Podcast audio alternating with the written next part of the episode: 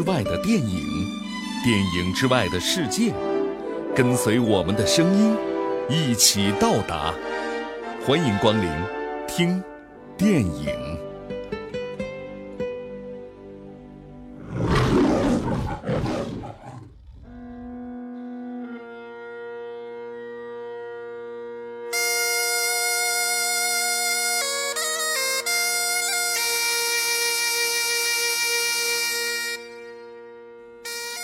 欢迎来到听电影。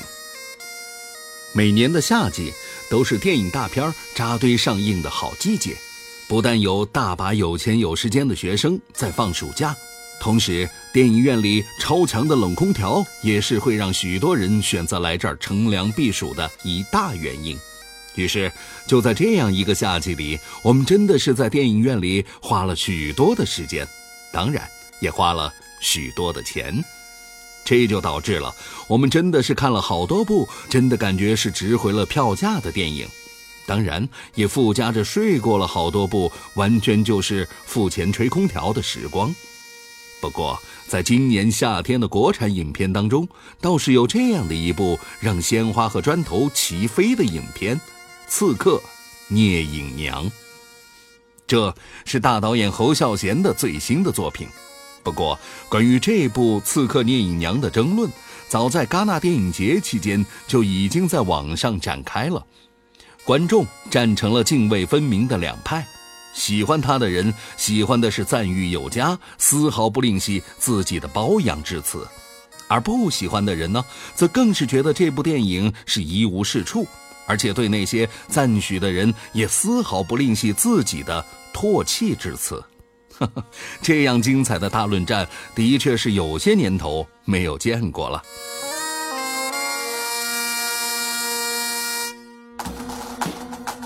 其实，不过是一部电影而已嘛。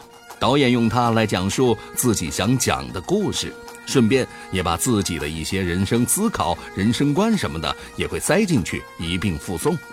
而对于观众来说，如果你喜欢，那么恭喜，值回票价了。如果你不喜欢，你也只有认了，因为至今还没有听说过哪家电影院在看完了之后还可以因为顾客不满意而退还票款的。顶多也就是你再去告诉身边的朋友，千万别再去看了而已。可是世界这么大，就是有些人，你越说别去看嘛，他反而会越抱着猎奇的心态去尝试尝试。就像小时候，每家的妈妈也都告诉过自己的孩子，锅点很烫，刀子会割手，插头有电。结果呢？嗨，活生生的例子就在我身边。我还真有个朋友去看了三遍《刺客聂隐娘》了，而且还告诉我他还打算再去看一遍。原因是前三次他都看到一半就睡着了。看来侯导的这部作品没有充足的睡眠前提的话，是不易观看的呀。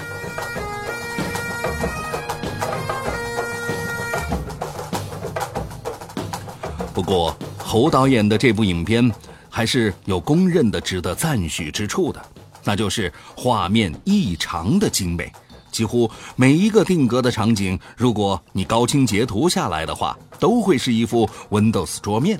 再加上还算考究的道具设置、空灵绝美的场景选择、内敛而大胆的色彩搭配，都是让人总以为是在看一部风光纪录片。但是不得不提的是，电影采用了一比一点三三这个看起来有些怪异的屏幕比例，类似于正方形的画面，这是活生生要逼死处女座的节奏啊！同时，也让不幸在电影院里买到了靠边座位的同学们，被迫产生了要提前离场的冲动。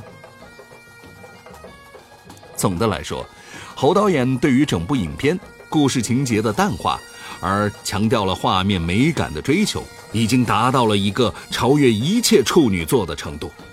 影片的节奏特别缓慢，或许是符合了唐朝时期人们的生活节奏。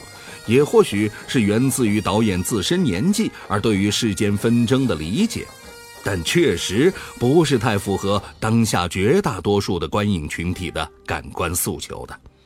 一个空镜头能走十秒之久，一番打斗厮杀却选择了远景拍摄，主角之间的对决前后都是异常的长镜头，而突然叮当开打之后，却都剪成了散碎的小片段。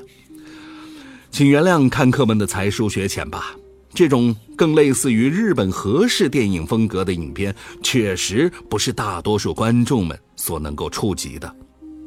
另外，还有两点不得不提的地方。首先是作为女主角的聂隐娘，除了极少数的地方，比如说她抽泣的时候还捂着脸，悲伤的时候她还低着头，而在绝大多数的时间里，她的表情就像是来自星星的都教授一样，一点情绪都没有啊！可见真乃是得道之人。而最后，他的芳心怎么就给了那个在全剧连一句台词都没有的磨镜子的少年了呢？结尾的镜头还捎带上了一个采药的大叔，一同消失在绝美的画面之中，真是让我感叹自己的理解能力之匮乏呀！啊，另外，对于唐代中期的历史稍微了解一点的人，或许知道，和硕三镇之一的魏博是在如今的山东、河北一带。可是，可是，这个老乡怎么就操着浓浓的四川方言了呢？好吧。不管怎样，《刺客聂隐娘》这部电影舆论的造势已经是有了，两派的阵营也都很齐备了。如何站队，就看您看完之后的领悟能力了。喜欢挑战的朋友，不妨可以试上一试。反正我在看完了这部电影的最后，也只能够无奈的说一句：刺客的世界我不懂，猴岛的世界我也不懂，戛纳评委们的世界我就。更不懂了。一部或许没有人能够完全理解的《刺客聂隐娘》，也找来了更加让人无法理解的龚琳娜老师来演唱一首不需要你去懂的推广歌曲。一个人没有同类，但千万不要指望能够在电影当中能听到这首歌哦。如此的任性笃定，我相信非侯导演而无他人敢为啊。还好。还有这样一首更适合大众口味的宣传曲，来自朴树的星座《在木星》。不过光听名字就知道了，你也只能够在电影之外听见这首电影的歌曲了。好吧，今天听电影推荐侯孝贤导演2015年古装影片《刺客聂隐娘》宣传推广曲，朴树《在木星》。呀呀，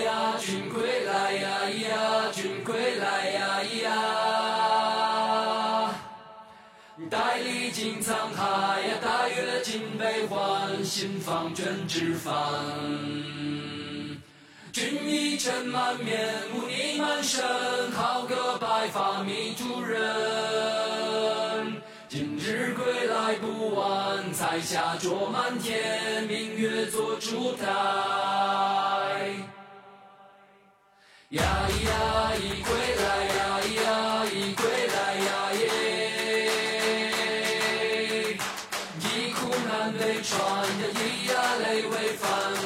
心思里仙剑。